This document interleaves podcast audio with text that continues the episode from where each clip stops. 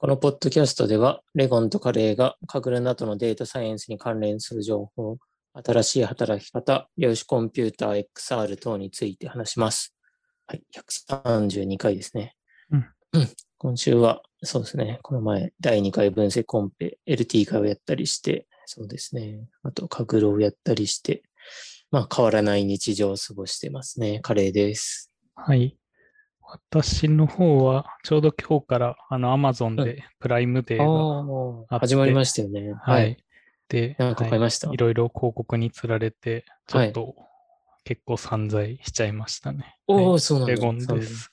えー、いや、すごいですよね。あれ結構安くなるんで、はい。なんか、あのセールは、本当なんか、あれですよね。本気度を感じますよね。そうなんですよね。それちょうど前から欲しいのを、まあ、追ってたのがあって、それがちょううど、なんかもうプライムデーのなる前からセールするよっていうのが分かってたんで、はい。じゃあもうそれ待つかっていう感じで、はい、持ってて、実際にはい安くなって買ったとかいうのがいくつかあったりしますね。あ、そう、すごい。いくつかあるんですね。そうですね。はい。今まであんまり買ったことはなかったんですけど、今回はちょうどなんか買いたい時期に、はい。はい、ちょうどいいセールもあってって感じですね。はいうんああ、そうなんだ。はい、私はいつもあの、吉野家の牛丼だけは、なんかえー結構安くなるんで、あの、うん結構吉野家の冷凍の牛丼がこの前食べたら好きで、はい。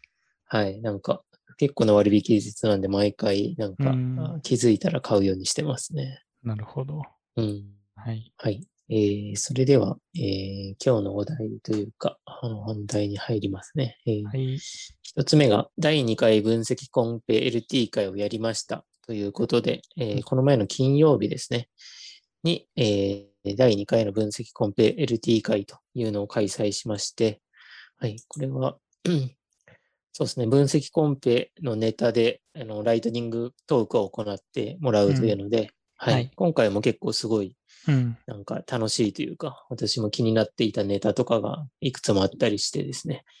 はい。えー、5つだったので5つ紹介すると、5つは、1つ目が Python で気軽にパッケージを作るの良いという話ということで、2つ目がルールベース画像処理の進め。で、みん3つ目がみんなが知らない PyTorch PFN エクストラ。4つ目が PyTorch Lightning 2021。うん。で、えー、5つ目がカグル昔話というものですね。はい。はい。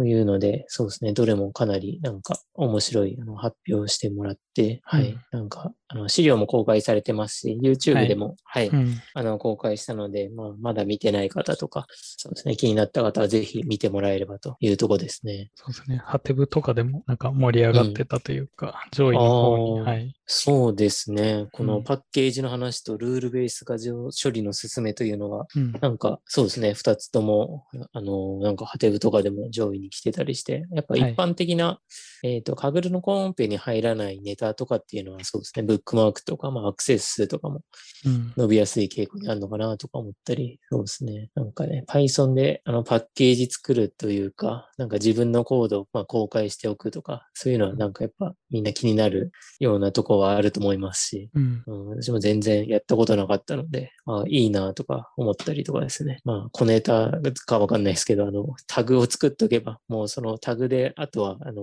ピップピップじゃない、あ、それでピップインストールできんだなとかっていうう、ん。小ネタも、あの、しょう小ネタが紹介されていて、あそうなんだって、やっとこうと思って勉強になりましたね。はい。うん。あとは、この、あのーまあ、 Lightning とか PFN エクストラの話なんですけど、うん。うん、結構私は生 PyTorch でもう書いちゃっていたんですけど、まあはい、 Kaggle でも仕事でもそうしてるんですけど、うん。うん、やっぱりなんかバグの混入とかそういうのを考えると、何らかのライブラリに乗っちゃった方がいいというか、まあ乗らないといけないなというのはすごいいつも思ってたんで、はい。うん、まあそうですね。どっちかライトニングか PFN エクストラかどっちかに、まあ、乗ってしまい、まあ乗ろう、乗らないといけないなと思って、そううん聞いてて、そうですね。なんかちょっと今月か来月かやりたいなと思いましたね。うん。はい。うん。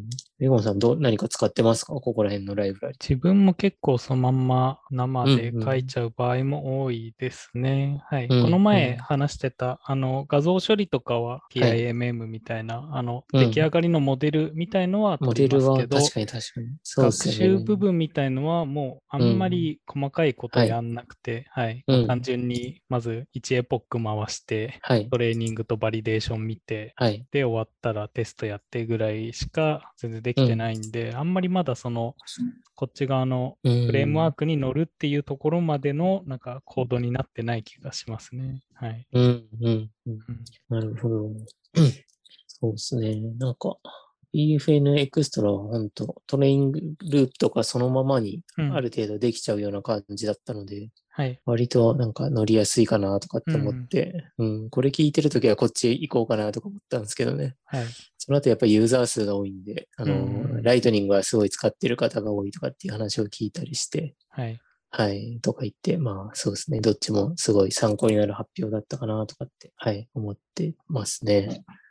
はいはい。あ、そっか。それで前見たのだと、そうですね。PFN エクストラスの方とかは、確かそのレイジーモジュールっていうのが使えて、はい。動的に後からその、えっ、と、モデルの、その、えレイヤーの数とかをなんか変えられるとかみたいので、前、なんか、逆にそれがレイヤーっていうのはそのモデル部分というかネットワーク部分とかのモデル部分のネットワーク部分の数をあのちょっと変更できる、入力に対してはい。確か変更できたりとか、そういうのができた気がして、おーそれは、はい。なんで自然言語処理みたいな感じではい。こう、可変調みたいなデータに対してもやりやすいみたいなイメージがありましたけど、うん。今はちゃんとそこがどうなってるのか終えてないんですけどね。はい。はい。うん、なんかそんなのが懐かしい初期の頃、はい、自分少し使っててうん。やってましたが、はい。そうですよね。なんか確かに紹介されてたイメージがありますね。レゴンさんが。うん。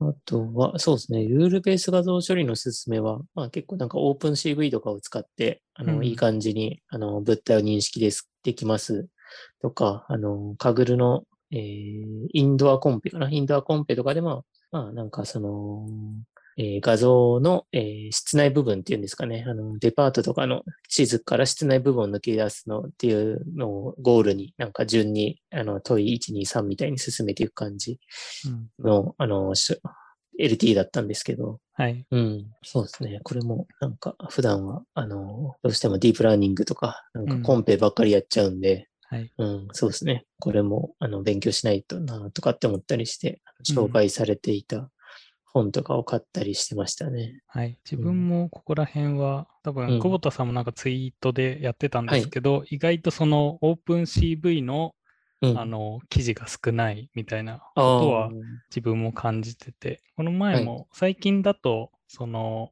プラトですね、その衛星というか、あのはい。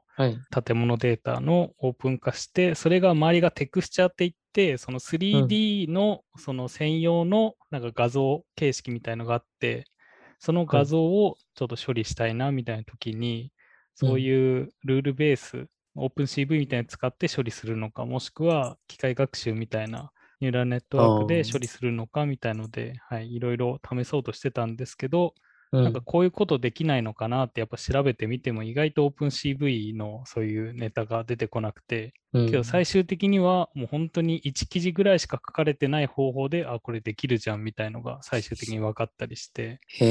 なんかそういうところでも結構、なんだ、もうちょっと、まあ自分もその後、そういう記事を書いてないんで、多分それ言うのも増えない原因ですけど、はい。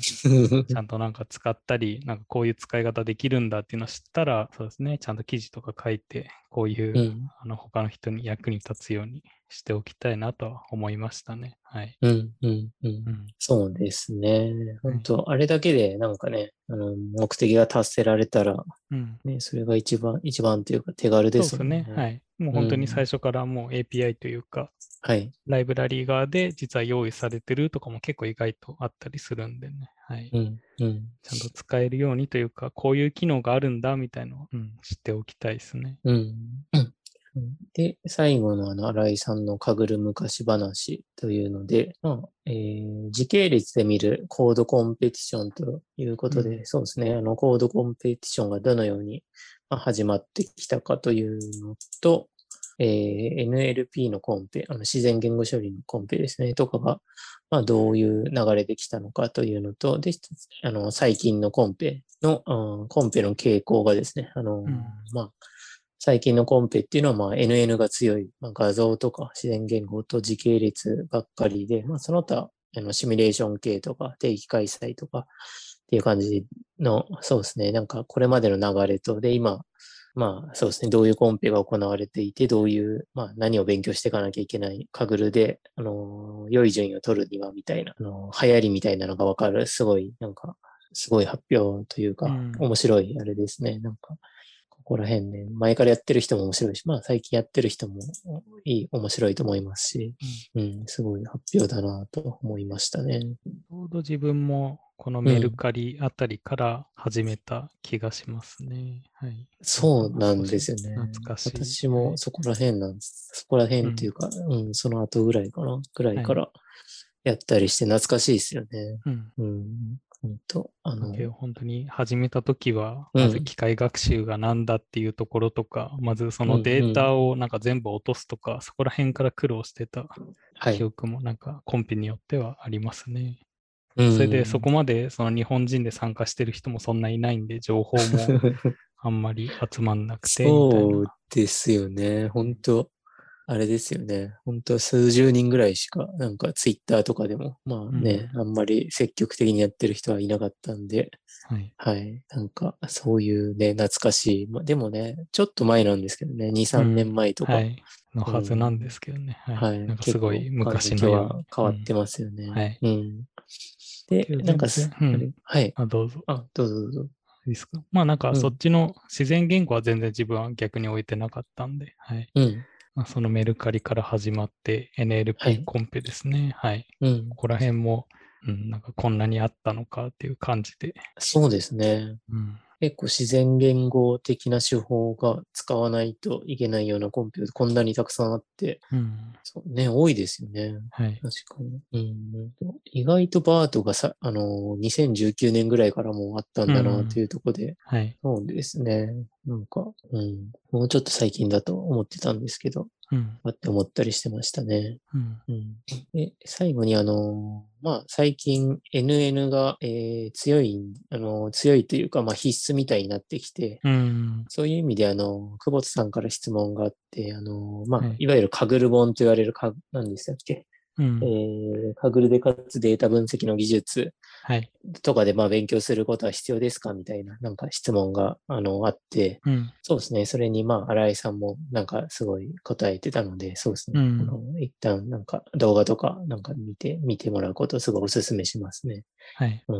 いや、でも、そうですね。なんか、あれでバリデーションの、あの、考え方とか、いろんな考え方とか学ぶの、まあ、本当に、なんか、この画像コンペとか、NN コンペとかにも、すごい、なんていうか、必須なので、はい。必須というか、あの、特徴抽出の部分はまあ別かもしれないんですけど、その他の部分の考え方とかはもう本当になんかノウハウ的な感じなので、うん。そうですね。それはやっぱり、あの、ああの技術、まあ、カグルポンじゃないにしろ、どこかで、そうですね、学ぶのは必須な技術なので、うん、やっぱ、やっぱりあの本はすごいなとかって思って、その質問とか答えを聞いてたりしましたね、最後。はい。うん。うん、そうですね。年々、その、うん。ブースティング系の、うん、上位の人が減ってるみたいな。はい。なるほど。はい。そうですね。うん。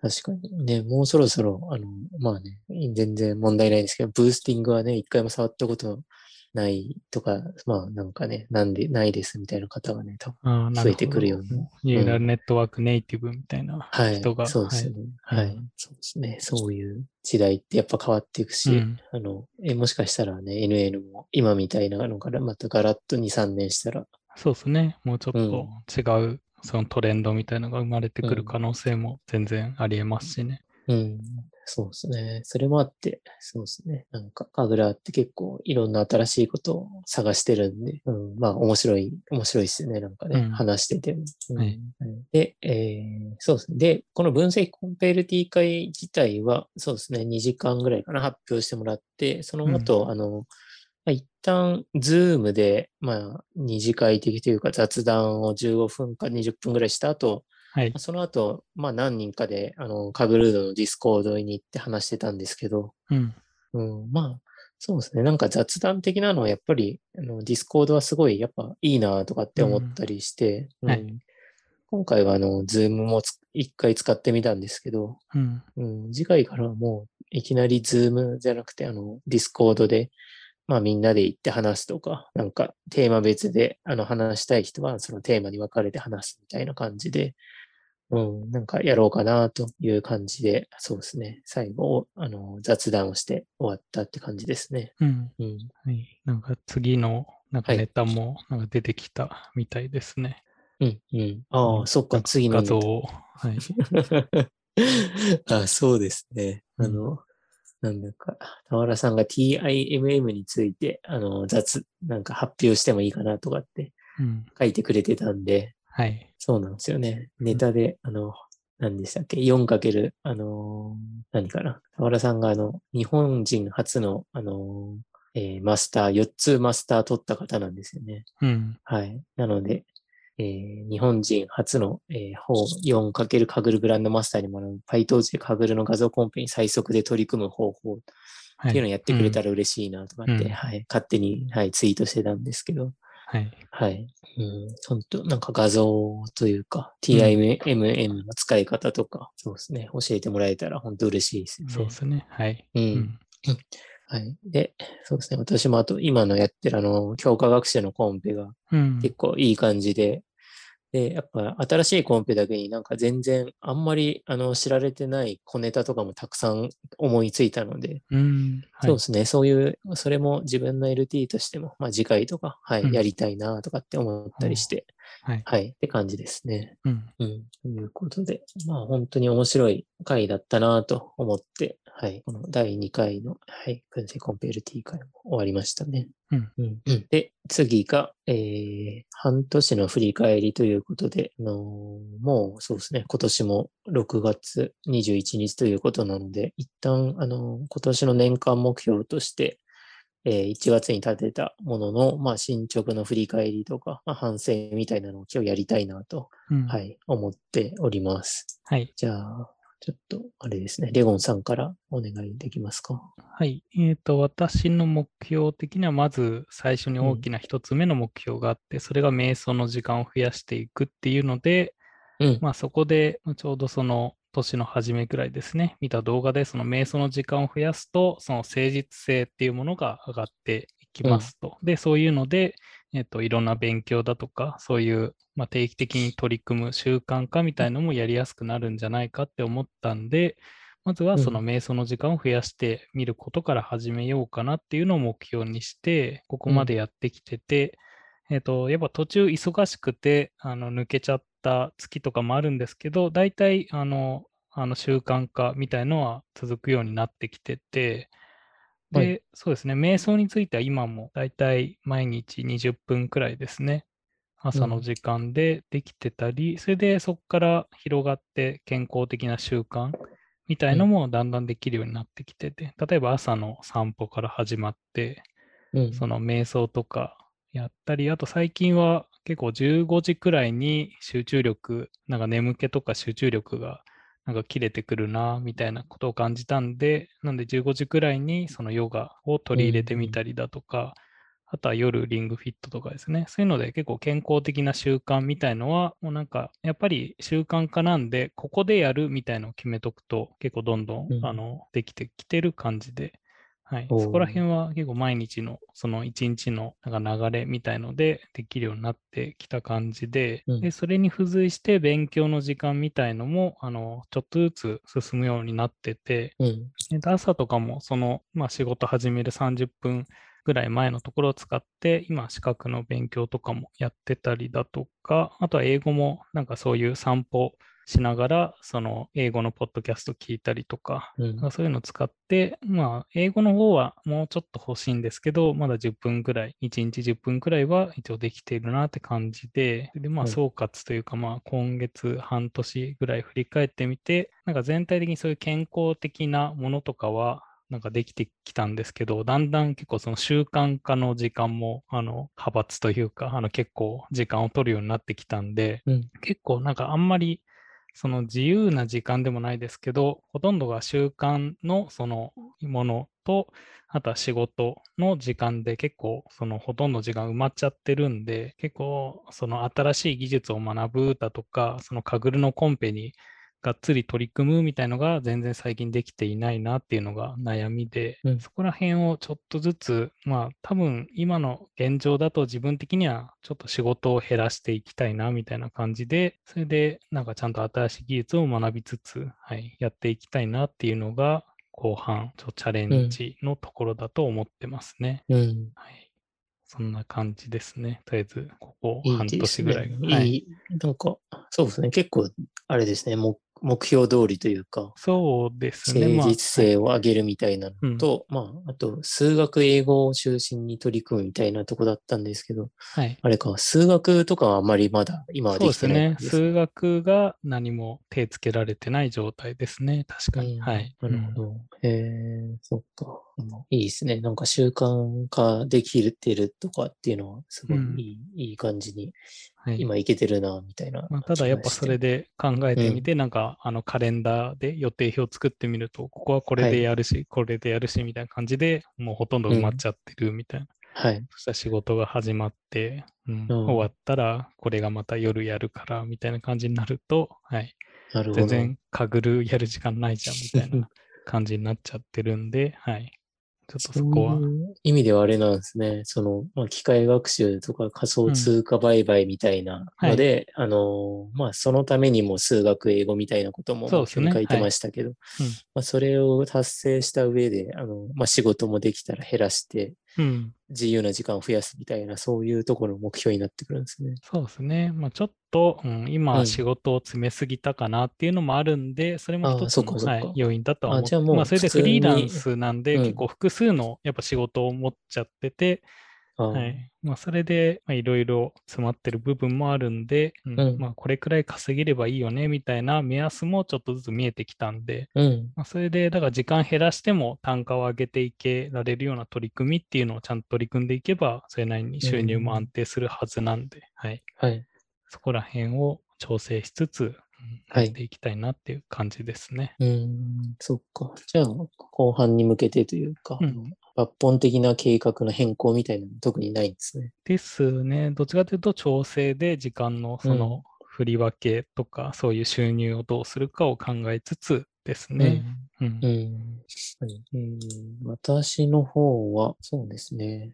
いろいろ書いたんですけど、なんかレゴンさんのようになんか誠実性を上げるみたいな、そういうなんか一回方向性みたいなのをなんか目標にしておくとすごいいいのかなというところで、なんか目標の立て方もちょっと、なんか次からはもう少し工夫しようかなとかって思って、ちょっと今日考えてましたね。うん。で、まあ一番の目標で、まあ、去年なんかすごい寝込んでた時期が多かったので、はい。あの、まあ、健康にしようみたいな感じだったんですけど、そうですね。はいそれは、えー睡眠時間もまあ、しっかり確保するようにして、基本的には、あの、1時には寝るようにして、うん。というところで、そうですね。あのーまあ、体調もほとんど崩さなくなったので、それはいができているので、うん。まあ、安定しているというか、一番の目標は達成できたかなと思っているので、うんはいそうですね。それができたのはすごい二重丸だったかなと思いますね。うんで、えーまあ、あと、もう一つですね。二つ目は、まあ、カグルの、えーまあ、グランドマスターになるために今年で金メダル二つという目標だったんですけど、うん。そうですね、今のあの強化学習のコンペの、はいまあ、うんまあ、今割といい順位につけれていて、ねはいはい、このまま頑張れれば、まあ、そうですね、金メダル取れるかなと思うので、うん。そうですね。それで7月末ぐらいで一つ取って、というところで、まあ、一応目標通りに、予定通りにできているかなというところで、まあ、ここもまあまあかなというところですね。はい。で、あと、まあ、あと毎日ログをつけて、なんか振り返ろうとか、そういう目標もあって、それ結構あの、まあ何回か話してますけど、うん Notionで結構うまくできていて、あの自分のやったこととか、そうですね、振り返れるようにしてログもつけれてるので、そこは良かったかなと思います。うん。で、反省点としては、まあ、あの、アウトプット、まあ、インプットもそうなんですけど、まあ、本とかをちゃんと読んで、それをアウトプット、ブログ書いたりとか、もしくはあのディスカッションとかノートブックとかも Kaggleで書いていきたいなとかって思ってたんですけど、うん。まあ、そこはちょっといまいちだったこともありまして、まあ、そうですね、下期はそこのアウトプットとか、まあ、あと仕事も頑張るみたいなところとか、そこら辺もちょっと、まあ、上期いまいちだったとかはもう少しやっていきたいなというところで、そうですね、まあ、引き続きこの目標通り、そうですね、あとは半年やっていきたいなという感じで、はい、思ってますね。うん。はいはい。まあ、アウトプットとかは、あれもありますしね、収録後期みたいな。あれも結構、なんかまあ、定期的な自分的にはアウトプットうに、ん、うん。なんか話したいネタがあるときははないってるかなっていう気はしてて、はい。確かにそうですね。アウトプットで、ああやってですね、2週間に1回がうんレゴンさんと交互なんで、2週間に1回書くというところで、うんそうですね。あれで定期的にアウトプットしていますし、まあ、このポッドキャストもちょっとしたアウトプットですし、うんまあそうですね。はい。そうですね。まあ、まあ、引き続き、あの、活動もやっていきたいな、みたいなうん。ところですね。はい。うんはいうん。そうですね。それでメダルも、うん。まあ、うんこの調子だとなんかいけそうですね。うん。えー、なんかね、何かが起こん、うんでもはいあれですね、シェイクみたいなことが起こんないコンペですよね。最終。なので、はい。はい、それはいいですね。なんで、まあ、その、今の延長線上で、あと何週間か経って、もう、うんまあ、今強いモデルは今、まあ、2週間後とか1ヶ月後とかも強いので、っていうので、そうですね、シェイクがないというのは強化学習というか、シミュレーションコンペはすごい気が楽ですね。はい。普通のコンペだったらわかんないですもんね。なんか、うん。そうですね。本当に最終的にどうなるかは。うんどうなるかは結果が出てくるまでわかんないんで、うん、そこはシミュレーションコンペのいいとこだなとかって思って、はい、いますね。うん、あと、あの、ノートの方にある仕事を頑張るみたいな方の仕事は、はい。なんかどういう感じですかね。なんか仕事でも、なんですかね、はいあの、ブログ記事とか、ブログ記事でしたっけ、なんか、あの、インタビュー記事みたいのもうん、うん出たりしましたけど、はい、はい。そうですここら辺ね。はなんか、成果と言いますか、なんか、個人的に目標みたいなものは、仕事の方も、なんか、そうですね。仕事もまあ、二つぐらいあって、あの、まあ、仕事という意味で、まあ、カグルを頑張るっていう意味での仕事もあるんですけど、うん、まあ、その他に、その、まあ、なんか、あの、会社としてというか、自分たちの、まあ、ソリューションを作るみたいなはい、のをやってるんですけど、うんそうですね。それはやっぱ結構時間もかかることもあったりして、うん、まあ、今年でもアウトプット出せそうなのは1、1月に1つで、その次今やってんので、うん。まあ、6月か7月ぐらいもう1つぐらい出すんですけど、はい、そうですね。やっぱり2、3しか頑張ってもソリューション作っていけないところもあったりして、うん、そうですね。それをもうちょっとなんかスキルを上げて早めにどんどん出せるとか。うん。で、あとね、当たればなんか対外的に発表して、まあ自分がこれ作りましたみたいなのはい。をうん。会社として発表できたりするので、うん、そうですね。今はまだそういう発表できるようなソリューションは作れてないので、うん、そうですね。なんか、そこも頑張って何か作り、なんか自分がこれ作ったぜみたいなのを出せるといいなという意味ではそうですね。今年か、まあ来年ぐらいまでには何か、うん、あれですね。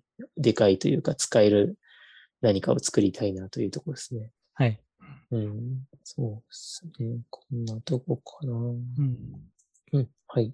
こんなとこですかね。半年の振り返るの。ですね。はい。はいまあそれでまた来週には、あの、今月の、はい。またそうですねはい。今月の振り返りがあっうんて、そうですね。また、ポッドキャストの反省みたいなのもまたね、どこかでそうですね。はい。ね、うんキリのいい数字の時でもいいですし、うんまあ、そのうちやりたいですね。はい。はい。で、えー今週のカグルですね。うんこれは J コンツコンペが両方確定と。はい。えっ、と、今まで、えっ、と、結構、その評価期間が長かった、あの、証券取引所グループですね。うん。の、えっ、と、そのシグネイトで2つ開催されていたんですけど、両方、あの、ライブの評価期間が終わって、結果が確定しましたっていうのが、この前、はいはいあって、ーそれでちょうど今日の、えっ、と、正午までが、そのウェブ記事賞っていうのがありまして。その取り組んでこういうのが良かったですよみたいので、それでそこで、えっ、と、それも、うんまあ、向こうが評価するのかな。はい。まあ、その記事の中でまた良かった記事みたいなのを表彰されるみたいなものがありまして、なんで、またここら辺のところだと、結構上位のソリューションの、うんえっと、記事とかは結構書かれてた印象ですね。はい。なんで結構参考になるものとかもあるんで、はい、ここら辺が、まあ、今ちょくちょく読んでるのと、あと、えっ、と、公式の、えっ、と、確か発表で、あの、上位者はイベントでなんか発表があるらしくて、まだあそのイベント自体の話は多分まだなうん。してないはずなんですけど、一応その、えっ、と、今上位の人たちに、その、なんかあの、発表してくださいみたいなのを依頼している段階みたいですね。うんなんかまたそのイベントがあるときには、はい、自分はぜひ参加して、なんか上位の人がどういうことをやったのかみたいのはうん。気になるんで、うんあ見ていきたいですね。うんそうですね。シューネスさんは、そういうなんか発表、あの、入賞者の発表イベントとか、まあそういう、うんあの、発表イベントがあるの、すごいいいですね。はい。うん。ほんとはい。で、えー、カグルは多分今週はコンペとかは終わってなくて、はい。なんか今日ちょっとディスカッション書こうかなとかって思ってたら、あの、ちょっとか考えたんですけど、ディスカッションにツイッターのようなあの、アンケート機能があると良いのではという、うん。なんかアイディアをちょっと今日考えてたんですけど、はい。まあ、例えば、なんかどんなライブラリ使ってますかとか、なんうんかそういうのをね、参加者の方になんかクリックして集計できたら、結構なんか楽しいんじゃないかなというか、使える情報になるんじゃないかなというところで、うん。うん、ディスカッションとかにね、それを、そういう機能があるといいなと思ったりして、今度何かの時に書いておこうかなと思っはい。てましうんた。はい。確かにある程度、その年に1回、カグルのあのアンケートみたいのはありますけどね。はい。うん。まだそれとは別にそういうアンケート的なものがあると、それはそれで、なんかいろいろ議論というか、うん。なんか新しい気づきとかもありそうですね。うん。そうですよね。なんかカグル自体にもなんかありましたよね。なんかこういう機能欲しいみたいなはいはい。そうですよね掲示。板というか。はい。うんありますよね。そことかに書いてもいいかもしれないですね。うん。あと、たまにそこでなんかアイディアとか募集されてたりもするんで、はい。うん。そこに、そういうとこに書いて、あれですね。ちょっと要望として出してみたいですね。うん。うん。あれはなんか採用されたりしたら、なんかノベルティとかもらえるんですかね。どうなんですかまねあ。お。そらくないでしょうけど。はい。なさそうですけどね。うん。うん。なんか、あれはインターンの方の一つの活動になってそうですね。あうの、ん。はい、はい。プロダまあクトフィードバック。というか、はい要望を募集してね、となんか、あのー実装できそうなのをインターンの方が実装というか、うん。機能を追加するみたいな感じっぽいですよね。うん。うん。はい。今週はこんなとこですかね。ですかね。はい。うん。はい。それでは、はい。今週はこれで終わりたいと思います。はいありがとうございました。ありがとうございました。